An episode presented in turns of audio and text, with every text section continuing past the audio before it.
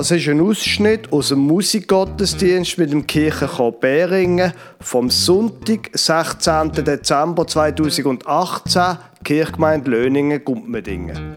Sie hören zwei Lesungen, Johannes 3, 1 bis 18 und Jesaja 40, 1 bis 11, vortragen von zwei Mitgliedern vom Kirchenchor und dann hören Sie die Predigt vom Pfarrer Lukas Huber über den Jesaja-Text.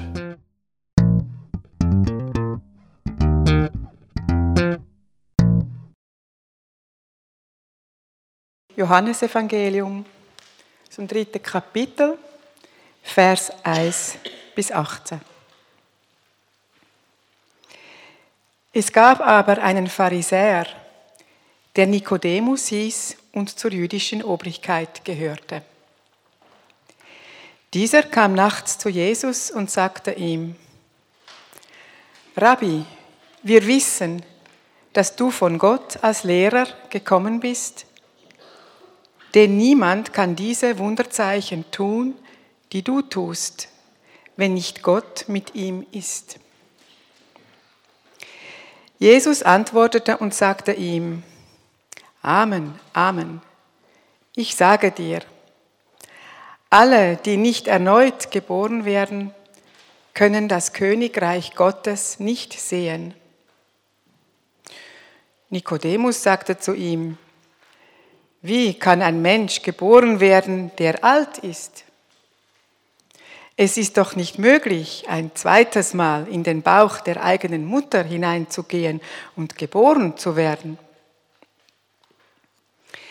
Jesus antwortete, Amen, Amen, ich sage dir, alle, die nicht aus Wasser und Geistkraft geboren werden, können nicht in das Königreich Gottes hineingehen.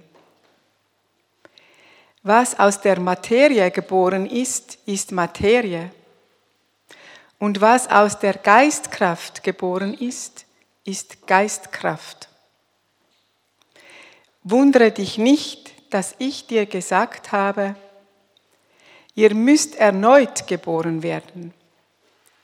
Die Geistkraft weht, wo sie will, und du hörst ihre Stimme, aber du weißt nicht, woher sie kommt und wohin sie geht. So sind alle, die aus der Geistkraft geboren sind. Nikodemus antwortete und sagte ihm, wie kann das geschehen?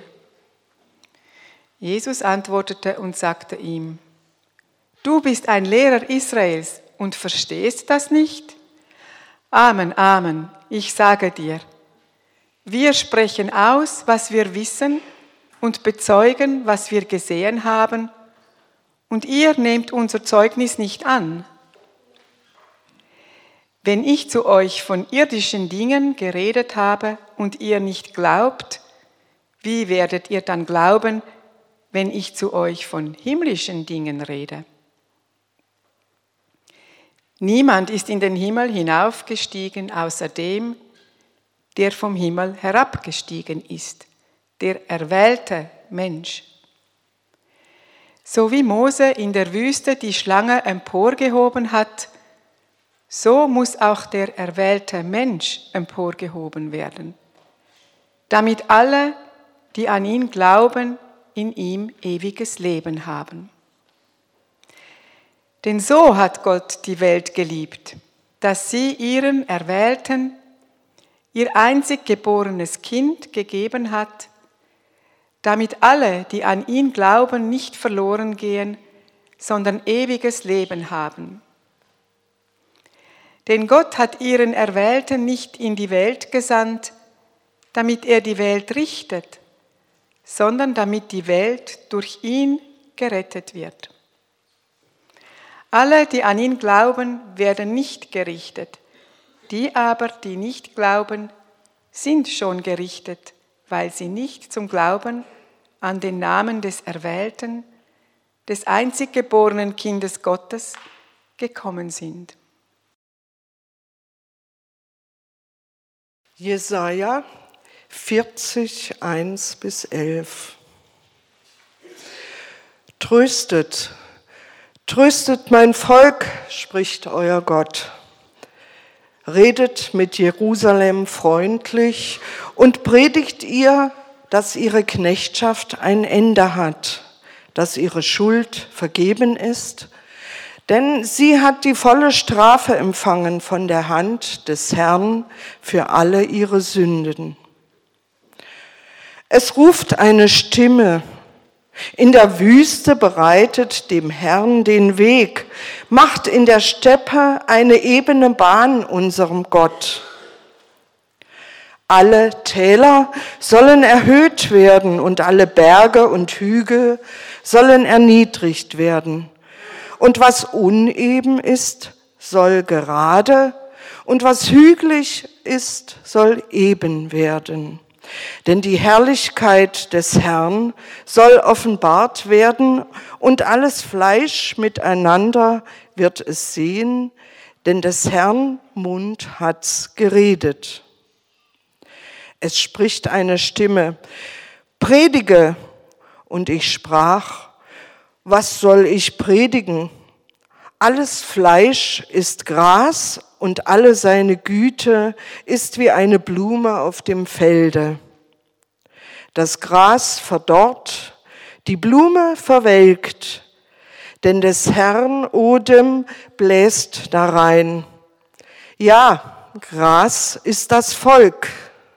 Das Gras verdorrt, die Blume verwelkt, aber das Wort unseres Gottes bleibt ewiglich.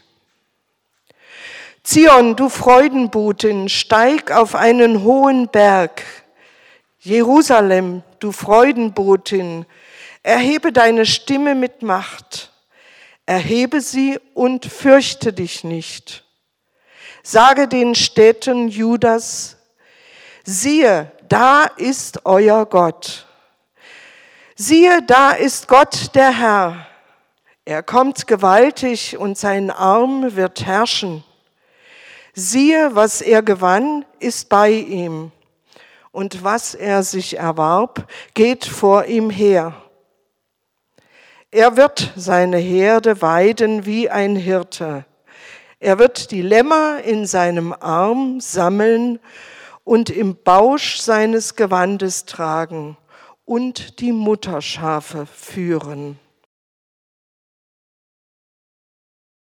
Liebe Gemeinde, Sie haben vorher zugelost. Tröstet, tröstet mein Volk, spricht euer Gott. Redet mit Jerusalem freundlich und predigt ihr, dass ihre Knechtschaft ein Ende hat.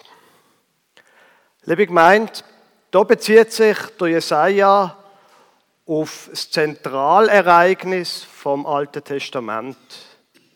Der Kern und das Wichtigste im Alten Testament ist nicht irgendwie die Schöpfung oder die Geschichte vom Abraham oder sonst etwas, sondern die Befreiung aus der Knechtschaft. Der Auszug von Ägypten. Es gibt kein Ereignis, wo sich andere Texte häufiger auf das beziehen. Und Sie müssen sich vorstellen, wo Jesus auf die Welt gekommen ist, wir gehen ja jetzt auf Weihnachten zu, wo wir dann feiern, dass Gott Mensch geworden ist. Wo Jesus auf die Welt gekommen ist und in seinem ganzen Umfeld, in seinem ganzen Umfeld, da haben die Leute ja nichts anderes gehabt an Schriften als das, was wir das Alte Testament nennen. Also die Bibel, ihre Bibel ist das, wo die Befreiung aus der Knechtschaft das zentrale Ereignis ist zwischen Gott und Mensch. Menschen sollen aus der Knechtschaft befreit werden. Jetzt weiß ich nicht, ob Sie die Polemik vor ein paar Wochen in der Zeitung gesehen haben, wo der Kirchenrat ähm, seine Meinung zu einer Abstimmung präsentiert hat. Und dann hat es Menschen gegeben, die sagen, das ist also, das geht gar nicht, dass der Kirchenrat sich da in die Politik einmischt. Die Kirche soll Kirche bleiben und die Politik, das können wir uns schon überlassen. Mischt euch da nicht in so etwas ein wie Politik. Und ihr verstand die Logik hinter dem Denken. Wenn man davon ausgeht, dass die Kirche eine soziale Organisation ist, ein Sozialclub, wo man es einfach soll gemütlich und schön haben miteinander, dann ist es klar, dann will man nicht, dass Menschen, die auch eine andere politische Meinung haben, dass die sich nicht wohlfühlen. Das Problem ist nur, mein Kirchenbild, das ist ja so, dass wir nicht einfach ein Sozialverein sind, sondern dass wir eine Bibel haben und eine Botschaft. Und die Botschaft, die sagt, Menschen sollen frei werden. Darum ist es ein Thema für uns, wenn Menschen nicht frei sind. Strukturen, wo Menschen unfrei machen, sind ein Thema, ein zentrales Thema für uns. Wenn, wie ich letztens gelesen habe, in China eine neue Welle von Christenverfolgung angefangen hat, von Unterdrückung von Religiosität, ist das ein Thema für uns. Und falls Sie mir das irgendwie nicht recht glauben dass das mit dem Glauben Auswirkungen hat, dass das nicht nur der Glaube und die Bibel so ein warmes Gefühl im Herz macht, in schönen Stunden mit viel Kerzenlicht, dann möchte ich Ihnen einen von den ganz unangenehmen Texten aus dem Neuen Testament vorlesen, von Jesus. Und zwar aus dem Matthäusevangelium. Kurz bevor er festgenommen worden ist, wir sind unterdessen im 25. Kapitel, da, also kurz bevor dann Karfreitag passiert und Ostern, da haltet Jesus eine lange und sehr bedrückende Rede. Und er sagt folgendes. Er redet da vom Gericht. Jetzt, ich weiß, Gericht, das ist heute ein, bisschen ein schwieriges Thema. Jesus, ob es uns das passt oder nicht, hat immer wieder vom Gericht geredet. Von dem, dass wenn unser Leben einmal zu Ende geht, dass uns dann Gott einmal wird fragen, was genau hast du mit deinem Leben gemacht? Aber es geht hier nicht nur um ein individuelles Gericht quasi, sondern Jesus redet hier von einem Weltgericht. Matthäus 25. Wenn aber der Menschensohn kommen wird in seiner Herrlichkeit und alle Engel mit ihm, dann wird er sich setzen auf den Thron seiner Herrlichkeit und alle Völker werden vor ihm versammelt werden. Und er wird sie voneinander scheiden, wie ein Hirt die Schafe von den Böcken scheidet und wird die Schafe zu seiner Rechten stellen und die Böcke zur Linken. Da wird dann der König sagen zu denen zu seiner Rechten, Kommt her, ihr Gesegneten meines Vaters, ererbt das Reich, das euch bereitet ist vom Anbeginn der Welt. Denn ich bin hungrig gewesen und ihr habt mir zu essen gegeben. Ich bin durstig gewesen und ihr habt mir zu trinken gegeben. Ich bin ein Fremder gewesen und ihr habt mich aufgenommen. Ich bin nackt gewesen und ihr habt mich gekleidet. Ich bin krank gewesen und ihr habt mich besucht. Ich bin im Gefängnis gewesen und ihr seid zu mir gekommen. Dann werden ihm die Gerechten antworten und sagen, Herr, wann haben wir dich hungrig gesehen und haben dir zu essen gegeben? Oder durstig und haben dir zu trinken gegeben? Wann haben wir dich als Fremden gesehen und haben dich aufgenommen? Oder nackt und haben dich gekleidet? Wann haben wir dich krank oder im Gefängnis gesehen und sind zu dir gekommen? Und der König wird antworten und zu ihnen sagen, wahrlich, ich sage euch, was ihr getan habt, einem von diesen, meinen geringsten Brüdern oder natürlich geringsten Schwestern, das habt ihr mir getan. Und nachher redet er mit denen, wo es nicht so gut rauskommt mit ihnen und sagt genau das Gleiche, ihr habt mich nicht besucht. Ihr habt nicht zu mir gesorgt. Legen Sie, christlicher Glaube ist nicht ein Wohlungsgefühl. Glaube ist etwas, was sicher von innen kommt, aber wo Auswirkungen hat raus. Und wenn das nicht der Fall ist, dann befürchte ich, haben wir Jesus nicht auf unserer Seite. Jetzt ist mir klar, das ist jetzt die politische äußere Seite von dem, wo es in der Bibel darum geht. Es gibt aber eben auch eine innere Seite. Die Seite, dass wir ja selber immer wieder spüren, wie wir innerlich gefangen sind. Wir leben in einem Rechtsstaat. Wir müssen nicht Angst haben, dass die Polizei kommt und uns festnimmt, einfach so. Aber manchmal sind wir innerlich wie gefangen von Ideen, von Gefühlen, wie es eigentlich müsste sein und nicht ist, wie wir sollten sein und doch nicht sind. Und wir sind gefangen in diesen Sachen und finden keine Freiheit. Aber da geht es wieder ums Gleiche wie vorher. Es geht um Freiheit. Und wir haben den Text aus dem Johannesevangelium gehört vorher. Der ganz zentrale Satz von Jesus. Und der Jesus hat nicht ein Interesse, jemanden zu verurteilen, sondern, ich lese jetzt das aus der Luther-Übersetzung, denn also hat Gott die Welt geliebt, dass er seinen eingeborenen Sohn gab, damit alle, die an ihn glauben, nicht verloren werden, sondern das ewige Leben haben. Denn Gott hat seinen Sohn nicht in die Welt gesandt, dass er die Welt richte, sondern dass die Welt durch ihn gerettet werde. Es geht darum, dass wir frei werden von denen Stimmen in uns oder auch von den Stimmen, wo andere uns sagen, du bist nicht gut. Es ist nicht richtig, wie du bist. Es ist einfach nicht gut mit dir. Es geht um Freiheit. Aber zurück zum Jesaja. Es ruft eine Stimme, in der Wüste bereitet dem Herrn den Weg, macht in der Steppe eine ebene Bahn unserem Gott. Alle Täler sollen erhöht werden und alle Berge und Hügel sollen erniedrigt werden und was uneben ist, soll gerade und was hügelig ist, soll eben werden.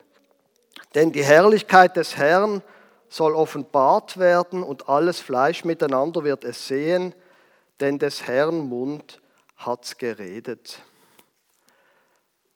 Legen Sie, dass das mit der Freiheit, auch mit der inneren Freiheit Wirklichkeit wird.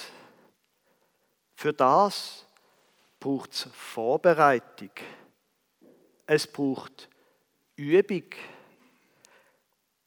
In der Wüste bereitet dem Herrn den Weg. Die von Ihnen, wo geheiratet sind, die wissen, dass so die großen Fragen vom Leben ziemlich viel Vorbereitung brauchen. Also ich habe nächstes Jahr drei Trauungen und es ist schon eindrücklich. Die Leute kommen ein Jahr, anderthalb vor der Hochzeit zum ersten Gespräch, zum Vorbereiten vor der Trauung. Die großen, wichtigen Fragen im Leben, die brauchen Vorbereitung. Und auch die nicht ganz so grossen, aber trotzdem wichtigen Fragen vom Leben brauchen auch Übung. Im Kirchenchor und mir als Prediger, uns geht es gleich. Wir wollen das, wenn wir denn das darbietet, wo wir dazu da sind, dann wollen wir, dass das gut tönt und gut ist. Und wir wollen, dass es locker aussieht und geübt und souverän. Aber damit es locker aussieht, und entspannt, braucht es viel Übung. Und so ist es auch mit dem, dass die Worte aus dem Jesaja-Buch in uns Wirklichkeit werden. Es braucht Übung. Darum gibt es auch Advent, die Vorbereitungszeit auf Weihnachten. Vier Sündig lang soll man sich vorbereiten, einüben damit das, was dann an Weihnachten passiert, auch wirklich verständlich wird und ein Teil von unserem Leben wird. Es braucht Übung. Und interessant finde ich, was da der Jesaja sagt. Macht in der Steppe eine ebene Bahn unserem Gott. Alle Täler sollen erhöht werden und alle Berge und Hügel sollen erniedrigt werden. Und was uneben ist, soll gerade und was hügelig ist, soll eben werden. Es soll ohne Anstrengung gerade durchgehen. Und das ist interessant, dass man aus der ähm, Sozialpsychologie, aus der Verhaltenspsychologie heute weiß, dass wenn man sich etwas vornimmt, eine Lebensänderung, irgendetwas, wo man anders machen will, dass man das muss machen, dass es ganz leicht geht. Wenn man dann ankommt und sich zuerst muss groß überwinden, dann wird es wahrscheinlich mit der Lebensstiländerung nicht so leicht sein. Ein kleines Beispiel dazu. Ich hasse Sport. Aber ich weiß, wenn ich keinen Sport treibe, tut es mir nicht gut. Ich bin übrigens nicht der Einzige wahrscheinlich, wo das eben so geht. Und dann kann man probieren, sich selber zu überwinden. Und jetzt ist ja dann bald ein neues Jahr, wo dann ganz viele Menschen werden ein Abo in einem Fitnessclub abschließen und dann zweimal gehen und sie wissen, wie es geht. Ich habe aber gemerkt, wenn ich abmache, jeden Montag mit meinem Kollegen Werner Neff zum Rennen, vielleicht haben Sie, haben Sie, uns auch schon gesehen im Dorf umrennen, wenn, wir, wenn das einfach klar ist, am Montag, am 5 Uhr gehen wir zusammen rennen, ja, ich sage es Ihnen, es ist nicht so schwierig. Sachen, wenn wir uns vorbereiten wollen, auf das, dass die Befreiung, wo der Jesaja redet, wenn wir wollen, dass das Wirklichkeit in uns wird, müssen wir es üben. Und damit wir das können üben, müssen wir einen Weg finden, dass das wie eine Art ganz natürlich in unserem Tagesablauf Platz hat. Dass wir gar nicht studieren müssen. Dass es klar ist, wenn ich den Kindern zum Morgen gemacht habe und sie aus dem Haus sind, dann mache ich mir eine Tasse Tee wobei ich trinke keinen Tee, ich trinke Kaffee, aber das ist ein anderes Thema. Dann mache ich mir eine Tasse Tee und sitze auf meinem Lieblingsstuhl und lese einfach in der Bibel. Dann muss ich gar nicht überlegen, sobald Kinder aus dem, aus, der, also aus dem Haus sind für die Schule, mache ich meine Tasse Tee, sitze an und beschäftige mich mit dem Wort, wo Freiheit Befreiung aus der Knechtschaft verheißt. Und das ist das, was ich Ihnen auch wünsche, in der Zeit vom Advent, dass Sie einen Weg finden, sich dieser Botschaft auszusetzen, dass Gott unsere Freiheit will. Dass er auf der einen Seite will, dass wir uns einsetzen für andere Menschen, ja? Und auf der anderen Seite, dass er uns auch möchte befreien von den Sachen, die in uns drin sind, die nicht gut sind. Und ich wünsche Ihnen, dass es Ihnen gelingt, sich vorzubereiten auf die Weihnacht und dass die Botschaft von dem Buch Wirklichkeit wird in Ihrem Leben. Amen.